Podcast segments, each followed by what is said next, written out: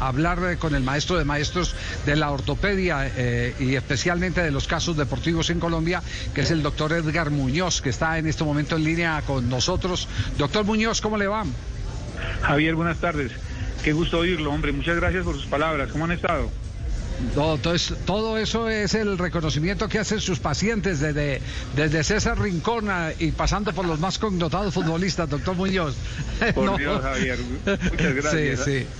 Ha pasado mucho por debajo del puente. Seguro, seguro que sí, seguro que sí. ¿Usted tuvo que ver alguna vez con un diagnóstico de Villa? Nos habían comentado, doctor Muñoz, por eso nuestra llamada. Sí, Javier, en algún momento del Deportes Tolima, cuando él jugaba allí, eh, me consultaron porque tenía un problema en la rodilla, lo evaluamos y en ese momento el diagnóstico eh, era que tenía una lesión parcial del ligamento cruzado anterior, pero una lesión muy pequeñita que en su momento consideré que no era quirúrgica, como cosa rara, porque realmente las lesiones del ligamento cruzado anterior, yo digo que el 99% son quirúrgicas, pero en ese momento la lesión de este muchacho era tan pequeña, tan que no había inestabilidad clínicamente demostrable, simplemente la imagen de resonancia magnética y, decidimos que el manejo era eminentemente conservador y por eso lo pusimos en fisioterapia, reaccionó positivamente y bueno, gracias a Dios él salió adelante sin problema. Claro, ese, es un tema de ligamento. Hoy se está reportando desde Argentina un tema de meniscos y la posibilidad incluso eh, de que aguanten la intervención quirúrgica para que pueda jugar el clásico frente a Boca Junior. ¿Eso médicamente es posible, eh, doctor Muñoz? Eh, eh, no, eh, poner a jugar a, un, deportista con una lesión meniscal, pues a mi manera de ver implica dar una gabela, porque una lesión, una lesión de un menisco en la rodilla indudablemente no permite que un jugador desarrolle al 100% su capacidad atlética, primero. Y segundo, pues es un riesgo, porque muchas lesiones meniscales son susceptibles de, de ser suturadas, de ser reconstruidas y no hacer la menisectomía, no sacar el menisco porque si tiene una lesión parcial, por ejemplo, el menisco, y, y él está jugando así, segura es decir, la probabilidad de que esto se acabe de lesionar y genere más problemas, pues hombre, no, me parece que no es justo. Entonces, eh, es una, una cuestión que tienen que evaluar en su justa medida, mirar qué tan sintomático está, y si es definitivamente la lesión meniscal es franca, a mí me, me parecería que no sería prudente que él jugara. Ya, doctor Muñoz, eh, eh, hoy en día, ¿cuál es el, tiempo en una operación normal de, meniscos? ¿O es difícil de precisar por lo que usted ha explicado? Porque puede ser parcial, puede ser total, pero, pero en promedio, en promedio, ¿cuánto se está demorando un atleta futbolista de alta competencia? Depende, Javier. Si se trata, si, si, si, es simplemente, cuando uno habla de menisectomía, se refiere a retirar un segmento del menisco. Si simplemente es una lesión pequeña, que simplemente se retira un segmento pequeño del menisco, el jugador puede estar jugando en, tres o cuatro semanas. Obviamente, eh, con un plan adecuado de rehabilitación. Pero si la cosa se da más honda en el sentido de que es una lesión que es, es, es reconstruible, es decir, que hay que ponerle puntos y estructurarla, entonces le da varios meses, cuatro y seis meses que no debe jugar porque si al volver a, hacer impacto, por ejemplo, esa sutura, esa, esa, reconstrucción del menisco se puede agravar y, vuelve a recidivar.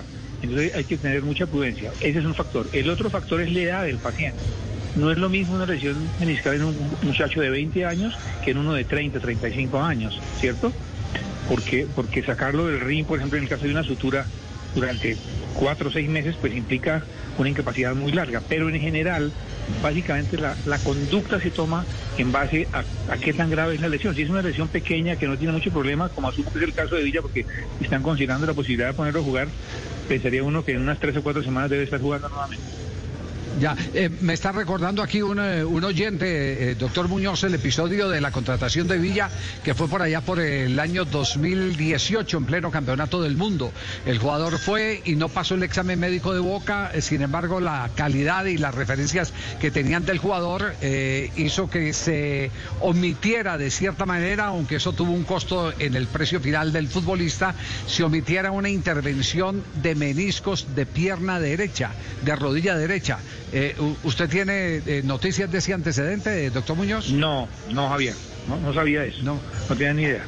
Y es probable, y es probable que, el diagnóstico fuera otro, porque como te digo, una lesión meniscal para, digamos, explicarlo de manera práctica, es como si en la transmisión de un carro o en la caja de un carro se suelta una tuerca.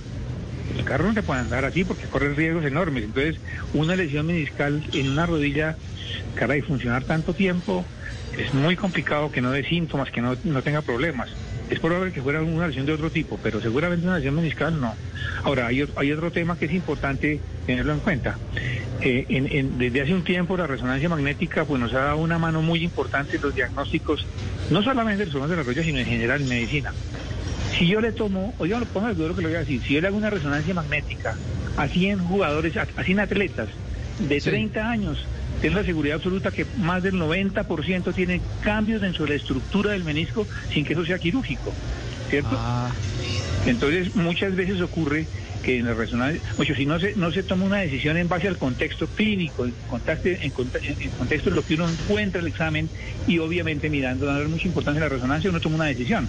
Pero no quiere decir que todas las imágenes de resonancia magnética que vemos en algún grado de compromiso meniscal son quirúrgicos.